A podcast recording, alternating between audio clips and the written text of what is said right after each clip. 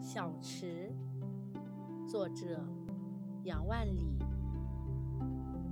泉眼无声惜细流，树阴照水爱晴柔。小荷才露尖尖角，早有蜻蜓立上头。这首诗的意思是。泉眼悄然无声，是因舍不得细细的水流。映在水里的树荫，喜欢这晴天里柔和的风光。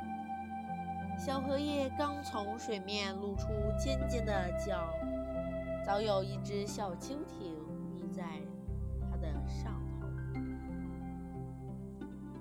这首诗是一首描写初夏池塘美丽风景。